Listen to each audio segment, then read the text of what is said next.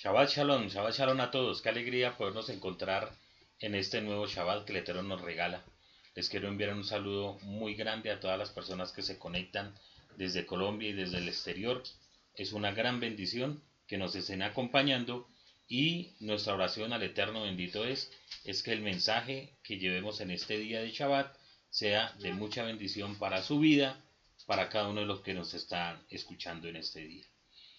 Em, la parasha para el día de hoy tiene como nombre, es una parasha especial que eh, es acorde a la festividad que está próxima a iniciar al caer la tarde del día de hoy, que es la parasha Shavuot.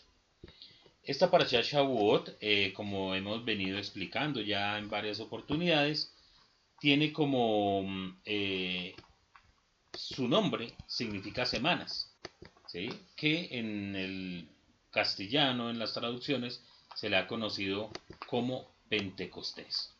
Pero pues nos vamos a referir básicamente a esta mm, festividad que el Eterno nos dio y que vamos a encontrar en diferentes nombres, vamos a encontrarle diferentes significados. Y, pero la, la enseñanza de hoy vamos a tratar de basarla en lo que el Eterno eh, mandó en su Torah con respecto a esta fiesta.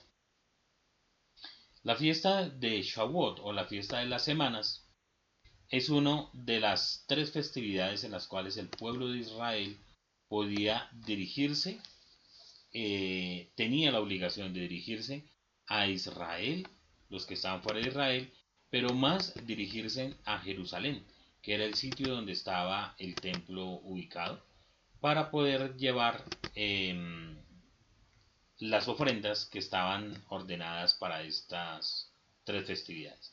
Estas, tres festividades eran Pesach, o sea, Pascua, era Shavuot, la fiesta que estamos a punto de conmemorar, y la tercera fiesta era la fiesta de Sukkot, que esa fiesta la vamos a encontrar posteriormente en, en, en, la estación de, de otoño en Israel.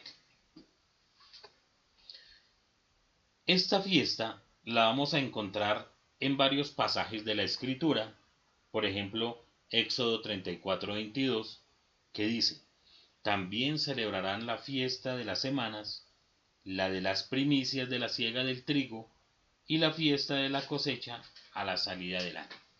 Entonces ahí encontramos la primera referencia, la fiesta de las semanas. Luego también vamos a encontrarlo en eh, Baikra, Levítico, capítulo 23, versículos 15 y 16. Dice así la escritura.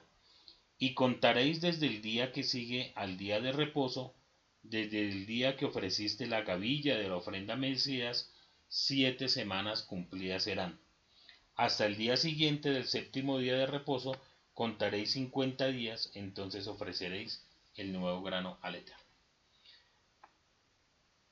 Y encontramos en Devarim, Deuteronomio, capítulo 9, versículo 10, versículo, perdón, Devarim, Deuteronomio, capítulo 16, versículos 9 y 10, que dice la escritura.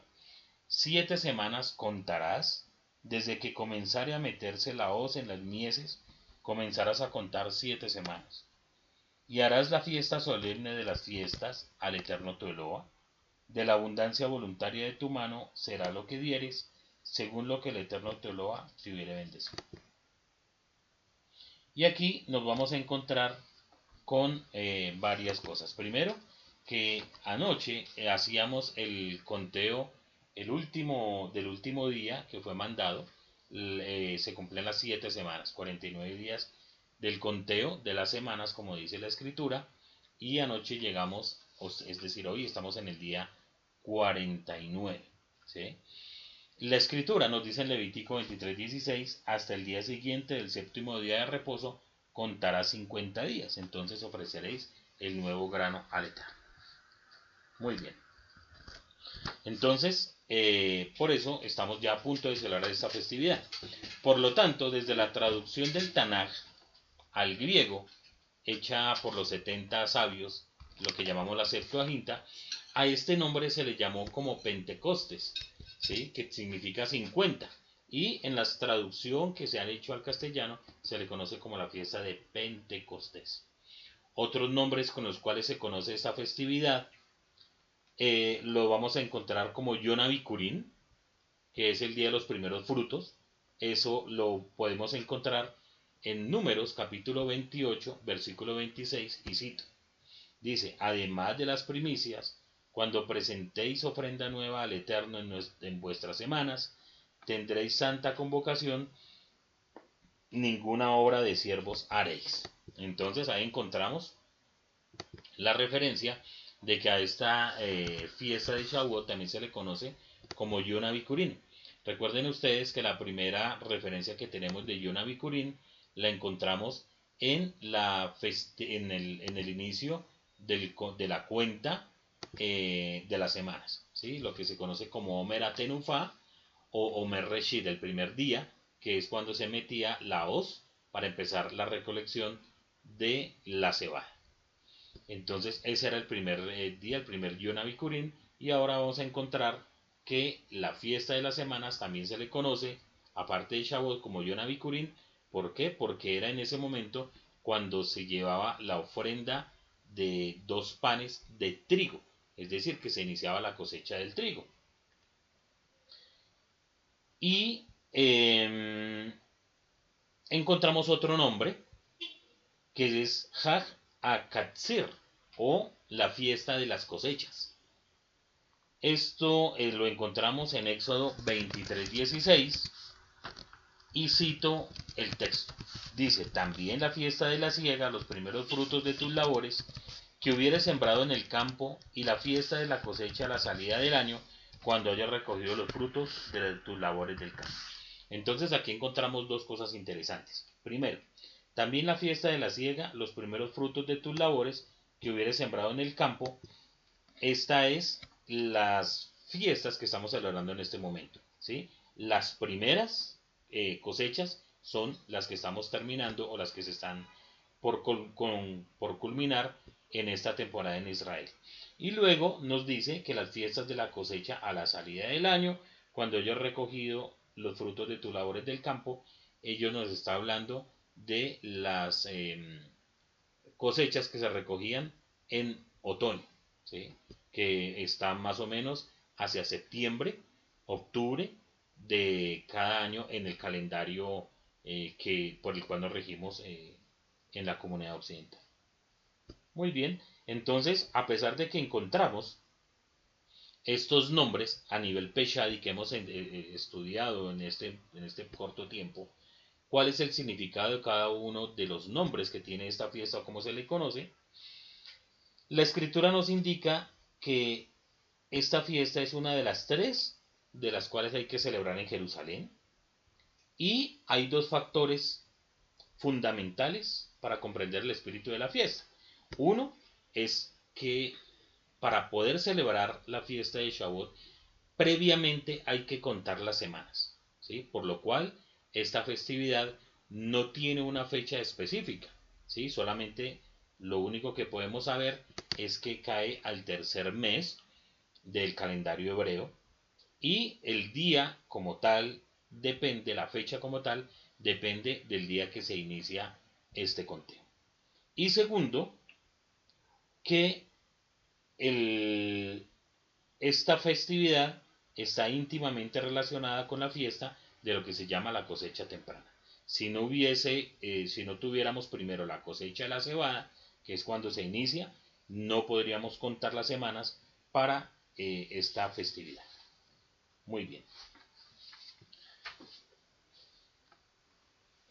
También hay otros significados que tiene esta festividad y como tal quiero simplemente tocarlo como algo mm, eh, simplemente como otra forma eh, como lo vieron nuestros sabios después de la destrucción del segundo templo y lo encontramos en el Talmud en el Talmud, en el Tratado Shabbat 86b, vamos a, ver qué referencia se le da a esta fiesta. Nuestros rabinos enseñaron, dice el Talmud, en el sexto día del mes de Sivan fueron dados los diez mandamientos a Israel. Entonces aquí encontramos que ya los rabinos le ponen una fecha, lo cual en la Torah no está específica, no aparece una fecha como tal, pero los rabinos le han puesto a esta festividad que la asimilan, la juntan con la entrega de la Torah. Entonces vamos a encontrar aquí dos cosas. Primero, que la escritura, la Torah, no nos revela el día en que fue entregada la Torah. No hay una fecha ni hay un día tal del tercer mes. Sabemos que es en el tercer mes porque la escritura sí lo demuestra, pero no nos da ningún día. Y también le dan una fecha como tal a la, fiesta, a la festividad de Shabbat, lo cual no aparece en la escritura. Sin embargo, los rabinos han dicho que el día sexto del mes de Sivan fueron dados los diez mandamientos a Israel. El rabí José mantuvo lo siguiente y dijo en el séptimo día, em, todos están de acuerdo con que llegaron al desierto de Sinaí en el primero del mes, porque aquí está escrito, en ese día entraron en el desierto de Sinaí, y cita en Éxodo 19.1, también en otra parte se escribe, este mes será para ustedes el principio de los meses, como lo dice Éxodo capítulo 12, versículo 2. Así como allá era el primero de los meses, aquí también significa el primero de los meses. De nuevo, todos están de acuerdo que la Torah se dio en Israel en Shabbat. ¿Por qué? Porque aquí se escribe, mientras recuerde el día de Shabbat para guardarlo santo, mientras que en otra parte se escribe, y Moshe dijo al pueblo, recuerden este día, así como allí,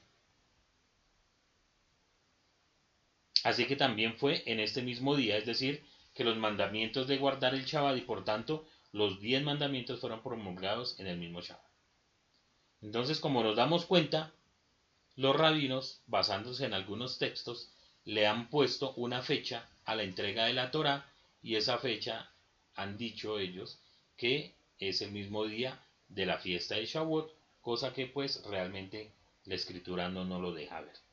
En el tratado Pesajín, que es otro tratado del Talmud, dice lo siguiente, cito la, el, pasaje, lo encontramos en Pesajín 68b, y dice así, Rabí Eleazar dijo, todos aceptan respecto a la fiesta de las semanas, eh, y entre comillas, entre paréntesis, ponen Aseret.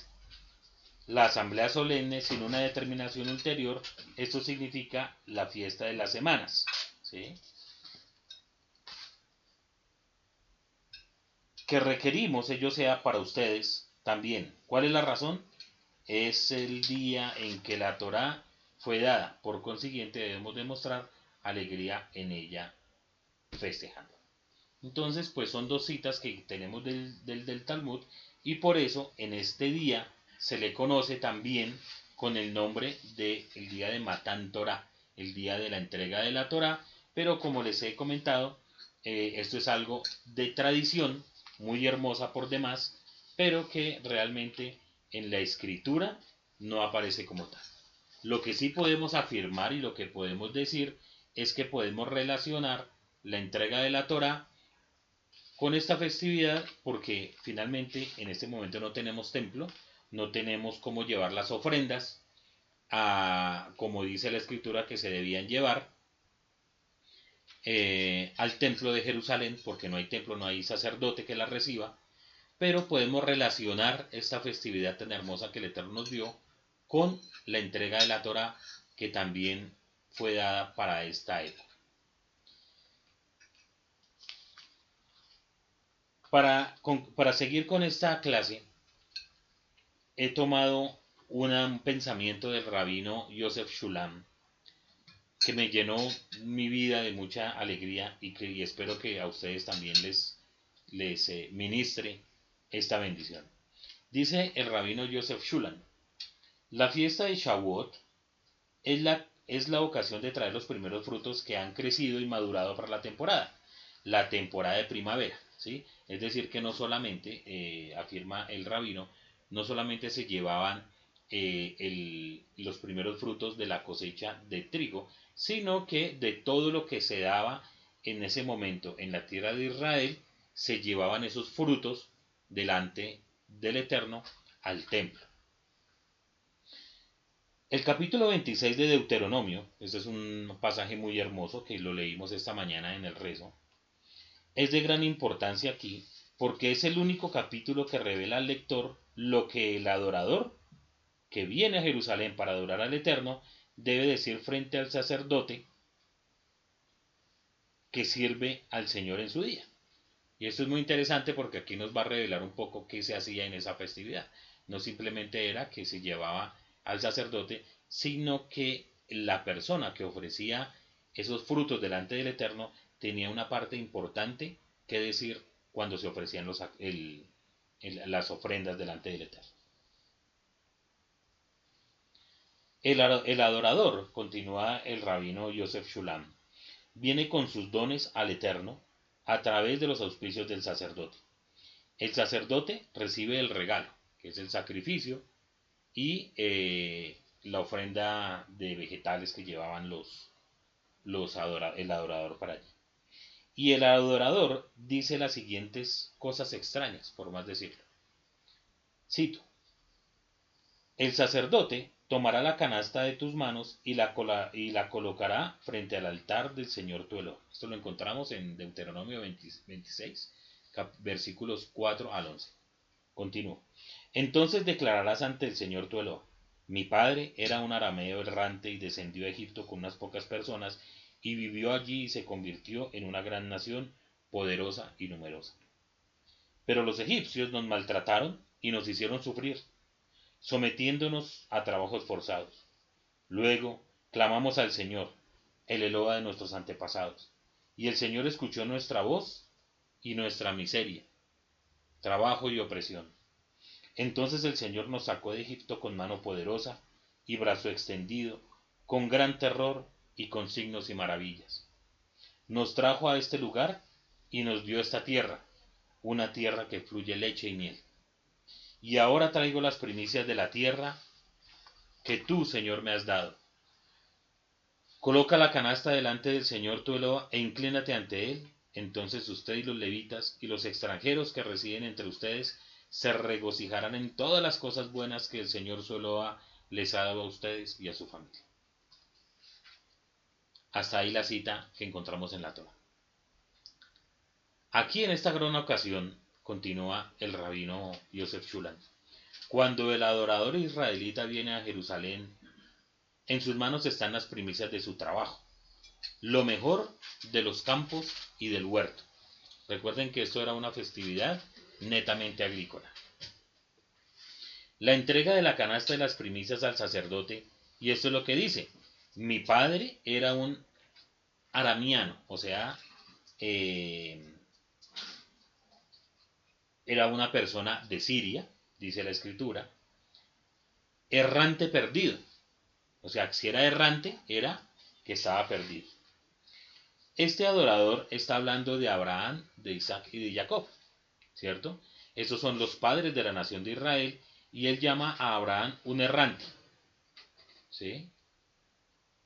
Una pregunta que se hace el rabino es la siguiente. Este adorador israelita, minimizando la, perdón, repito, ¿es este adorador israelita minimizando la importancia de Abraham al llamarlo un sirio perdido? ¿Será que eso es lo que sucede? La respuesta es sí y no. Y vamos a entender un poco lo que dice el rabino Joseph Shulan al respecto. Dice él, veamos otro documento de un periodo cercano a la aparición del libro de Deuteronomio en la escena. Y está citando a Isaías capítulo 63 versículos 15 y 16. ¿Qué dice el profeta? Dice, mira desde el cielo y mira desde tu morada santo y glorioso. ¿Dónde están tu celo y tu fortaleza, el anhelo de tu corazón y de tus misericordias hacia mí? ¿Están restringidos? Sin duda eres nuestro Padre, aunque Abraham nos ignoraba e Israel no nos reconoce. Tú, Señor, eres nuestro Padre, nuestro Redentor desde la eternidad es tu nombre. Hasta ahí la cita. Aquí en Isaías el, adorador reclama al Señor Eloa como el Padre de Israel es el Eterno, mas no Abraham. Y esto es muy interesante. con toda la grandeza de Abraham, tanto en este pasaje de Isaías como en el de Deuteronomio capítulo 26 que leímos anteriormente, Abraham no es el padre de la nación, ni es el salvador de la nación de Israel, ni el libertador de Israel de la esclavitud egipcia. Es el eterno mismo. Él es el salvador de Israel. Nuestro redentor está desde la eternidad. Y ese redentor y ese salvador es nuestro Padre Celestial. Estas son algunas implicaciones de, mm, de este breve texto que permite analizar las palabras que pronunció el adorador durante el momento más elevado de su encuentro anual con el Eterno, a través del sacerdote y el don de las primicias del Eterno. ¿Cuáles son esas implicaciones? Primera, el adorador se acerca a hacer la adoración con mucha humildad. Él no es el benefactor del Eterno, no es el hombre el que va a beneficiar a Hashem con esta fiesta. Es al contrario, el Eterno es el benefactor de cada uno de los israelitas, de toda la nación de Israel. Él es el recipiente de la bondad y de la misericordia del Eterno. El adorador es el recipiente. Él confiesa tanto su propia dependencia como la de su Padre, que es el Eterno. El rey David hizo lo mismo en su última oración. El rey David citó, por lo tanto, David bendijo al Señor ante toda la asamblea y David dijo, Bendito seas, Señor de Israel, nuestro Padre, por los siglos de los siglos. Tuyo, oh Señor, es la grandeza, el poder y la gloria, la victoria y la majestad. Porque todo lo que está en el cielo y en la tierra, tuyo es. Tuyo es el reino, oh Señor, y eres exaltado como cabeza sobre todo. Tanto las riquezas como el honor previenen de ti, y tú reinas sobre todo. En tu mano está el poder y la fuerza. En tu mano es hacer grandes. En tu mano es hacer grandes y dar fuerza a todos. Ahora, por lo tanto, nuestro Eloa, te agradecemos y alabamos tu, tu glorioso nombre. Pero ¿quién soy y quién es mi gente? ¿Qué deberíamos poder ofrecer voluntariamente como esto? Porque todas las cosas provienen de ti y de lo tuyo te hemos dado. Ese pasaje tan hermoso que citó David lo encontramos en Primera de Crónicas capítulo 29 versículos 10 al 14.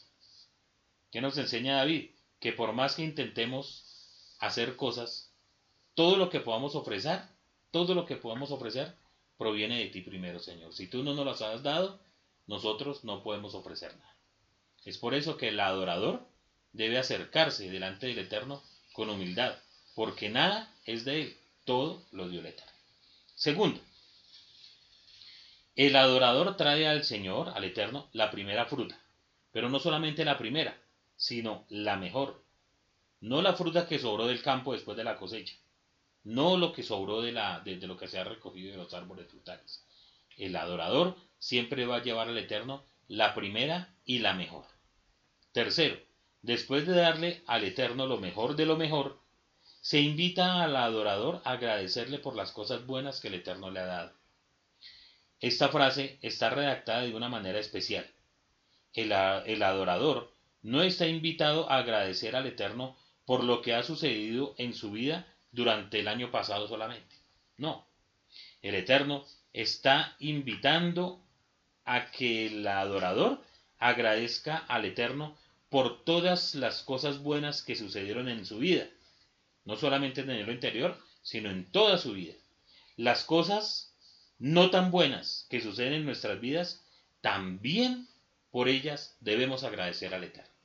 Es decir, no solamente por las cosas buenas, sino por las cosas que a nuestro modo de ver y a nuestro modo de pensar tampoco han sido las mejores.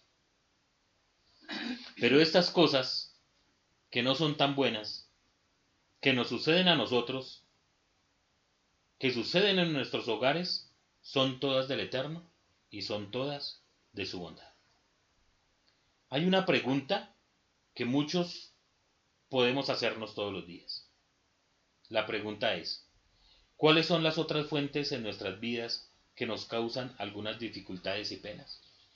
Porque algo tenemos que pensar, que las cosas buenas provienen, del Eterno. Las cosas que no son tan buenas también provienen de Él. Pero hay unas en las cuales solamente nosotros nos metemos. Y esas son las que vamos a mirar ahora.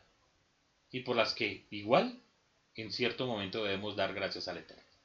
La primera es nuestra propia estupidez y los propios errores que nosotros cometemos. Esta es probablemente una de las principales fuentes de dolor y a veces sufrimiento en nuestras propias vidas. No hay nadie más a quien podamos culpar aparte de nuestros errores y de nuestra propia estupidez. Un ejemplo, si conducimos demasiado rápido en una curva y la física de, las fuerzas centrífugas nos arroja fuera de la carretera y tenemos un grave accidente, no es el diablo, no es un demonio el que causó ese accidente. Es nuestra propia estupidez y la falta de previsión y falta de sabiduría la que causó ese accidente. Segundo, el pecado en nuestras vidas puede tener consecuencias dolorosas que pueden causar dolor e incluso puede causar enfermedades. Es decir, que el mismo, el mismo pecado que, nos, que persistimos en hacer puede causar que traiga a nuestra vida dolor y sufrimiento. Tercero, nuestra propia naturaleza. La naturaleza misma es toda carne de toda carne es envejecer y descomponerse. Nuestra propia naturaleza, nuestros propios impulsos, nuestro propio hará hace que nosotros transgredamos y traigamos sufrimiento a nuestra vida. Y cuarto, este es el punto más interesante. El Eterno a veces quiere educarnos y equipararnos para un desafío mayor. Y como un campo de entrenamiento nos lleva a través de una serie de cursos de obstáculos para desarrollar nuestras habilidades, entrenar nuestras mentes y prepararnos para el sufrimiento para una tarea mayor.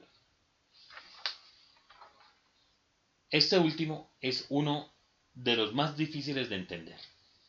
Y a veces pensamos que todo nuestro mundo se está derrumbando y no podemos soportarlo ni un día más. El sol sale al día siguiente y entendemos que a pesar de las grandes dificultades, al final es como lo dijo el apóstol Pablo Rab Shaul en la carta de Romanos capítulo 8. Todo funciona para el bien de los que aman al Eterno. Rab Shaul está, basado, está basando esta declaración en varios pasajes de los Salmos y en los profetas. Y el principal em, pasaje que él toma para, para decir lo que dice lo encontramos en el Salmo 145, desde los versículos 14 al 20. Y este salmo es muy hermoso porque todas las mañanas lo recitamos y en las noches también, siempre en cada parte de los rezos lo recitamos, sin y lo recitamos dos días. Y eso es algo muy hermoso que, que dice el salmo. Dice, el Señor sostiene a todos los que caen y levanta a todos los que se inclinan. Los ojos de todos te miran expectantes y tú le das su comida a su debido tiempo. Abres tu mano y satisfaces el deseo de todo ser vivo. El Señor es justo en todos sus caminos, misericordioso en todas sus obras. El Señor está cerca a todos los que le invocan, a todos los que le invocan en verdad. Cumplirá el deseo de los que le temen. También escuchará su grito y los salvará. El Señor preserva a todos los que aman, pero destruirá a todos los impíos. Esto es lo que encontramos en el Salmo 145, versículos 14 al 20. La frase clave de este salmo está en el versículo 17, que dice, el Señor es justo en todos sus caminos.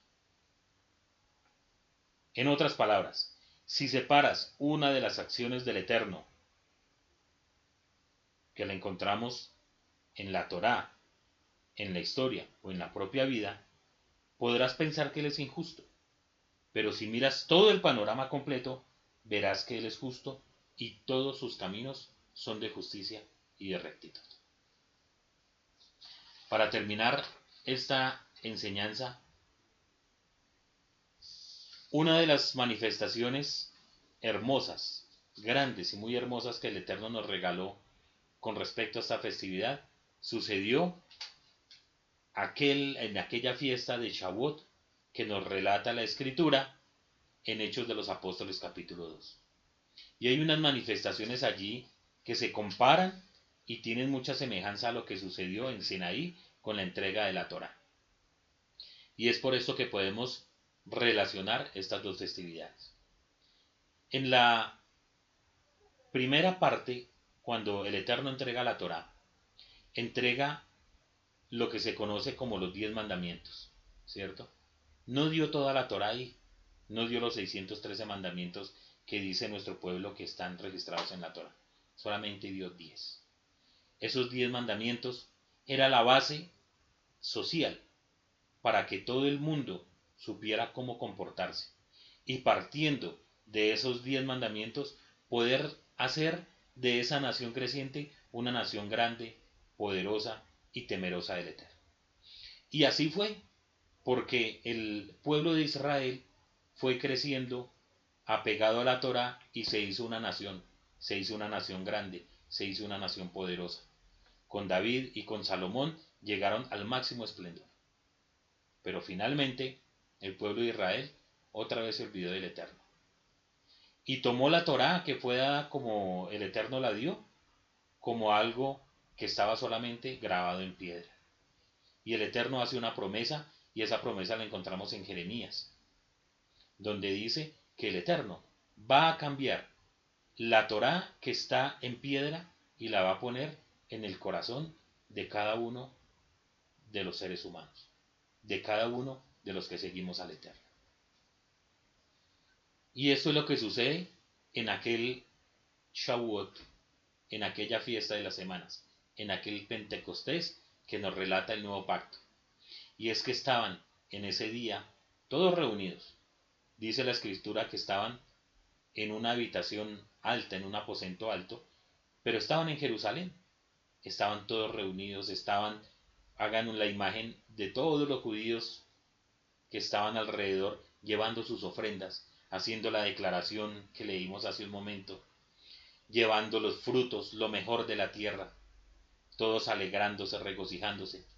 Y encontramos en el panorama un grupo de talmidín, de estudiantes del Rebe, llenos de cobardía, de miedo, temerosos de ser reconocidos en la calle por todo lo que había sucedido, por todo la, la desesperanza que habían tenido, que habían vivido 50 días atrás o 52 o 53 días atrás. ¿Qué fue lo que sucedió? Que su maestro, su rebe, había sido entregado en el madero, había sido muerto, que el Eterno lo había resucitado, que durante 40 días el rebe, ese maestro, estuvo con ellos acompañándolos. Pero en ese día 40 partió el rebe. Y se quedaron solamente con la esperanza de la promesa que él había dado, que era que el Eterno, que él iba a rogar para que el Eterno enviara de su ruaj, para que viviera en cada uno de ellos. Y estando en este panorama, estando en una desolación, estando encerrados, el Eterno cumple su promesa y envía un estruendo como el que sucedió en Sinaí. Y pasan cosas grandes, hermosas, cosas que nosotros no pudimos vivir, pero que la Escritura nos habla que esta generación que vivió esa época lo pudo ver y lo pudo escuchar. Y fueron repartidas lenguas, y fueron repartidos dones, y fueron repartido la rúa para que viviera en el corazón de cada uno de los judíos que estaban allí reunidos. Y pasó algo más, que toda la cobardía, toda la desesperanza se, se transformó, se convirtió en valentía, se convirtió en de nuevo para poder explicar, para poder contar y para poder revelar la Torah que había sido dada en, en, Israel, para poder revelar todo lo que estaba escrito del Mesías y solamente ese día más de 3.000 varones judíos eh, pudieron reconocer a Yeshua como el Mesías de Israel. Muchas veces, y desafortunadamente, nos quedamos en un evento, porque muy bien allí se entregó todo lo que el Eterno había prometido por medio del Rebe, que iba a llegar el consolador, que iba a llegar el, esos frutos de, de la plenitud de la Rúa a los seres humanos. Y nos fuimos alejando, alejando, alejando otra vez. Rab nos invita a que esos frutos que fueron dados por el Espíritu los hagamos vivencia, porque esa es la forma en la cual podemos recibir la Torah todos los días en nuestro corazón. El tema de recibir la Torah muchas veces lo dejamos única y exclusivamente para esta festividad. Lo dejamos única y exclusivamente para cada fiesta de Shavuot y celebramos la fiesta de la entrega de la Torah. Y la recibimos como si fuera la primera vez. Y eso está muy bien. Dice el rabí Uriel Romano, citando otro rabino del Talmud, que uno nunca se baña con la misma agua dos veces. Y eso es una frase muy grande y muy hermosa. Y es que debemos aprender que la Torah la debemos recibir cada día, cada minuto, cada vez que abramos la escritura para estudiarla, debemos rogar al Eterno porque haya una revelación nueva, porque haya esa revelación fresca, porque la Torah, cada vez que nos acercamos a ella, no nos puede decir lo mismo. Siempre, siempre el Eterno permite que tengamos una nueva enseñanza para nuestra vida. Dijo el rabino Shaul en Gálatas capítulo 5 versículo 22 que cuando obedecemos lo que el Eterno nos ha dado,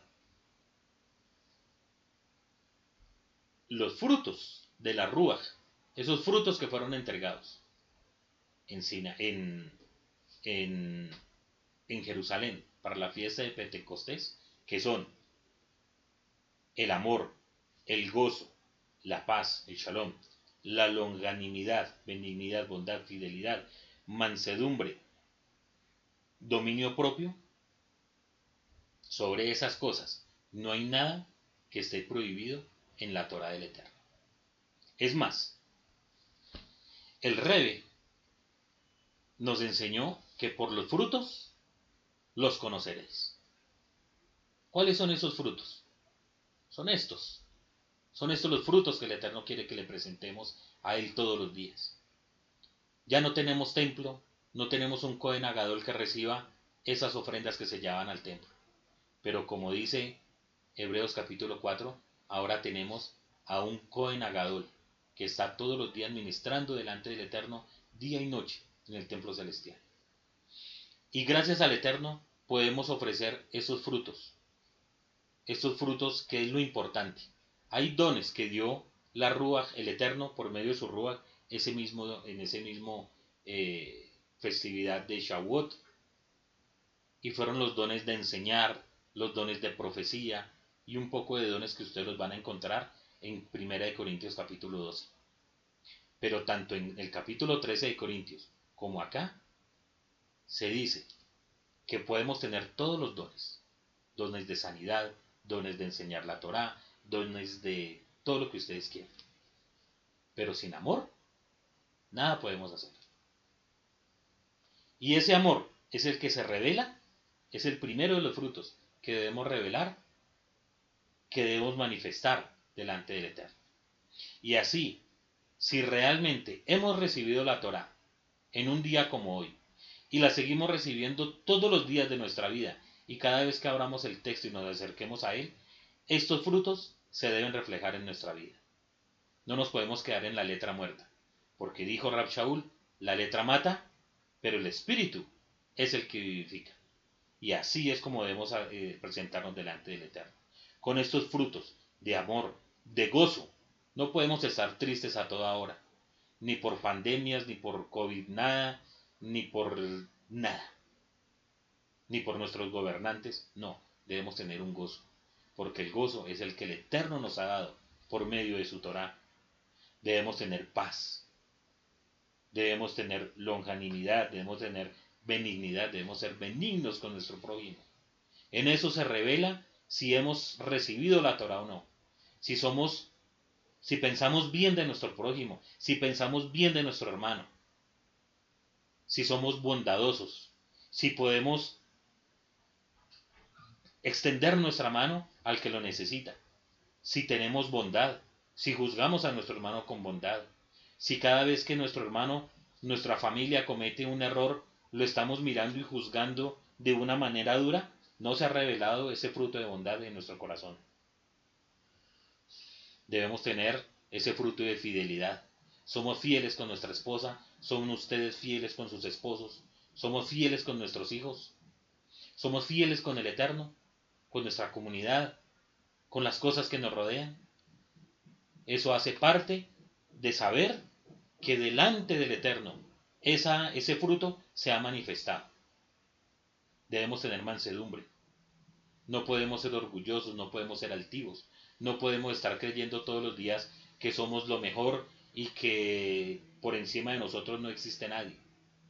Una cosa es, es que debemos tener nuestra, nuestra estima en lo más alto, porque así el Eterno nos creó, a imagen y semejanza, y semejanza suya.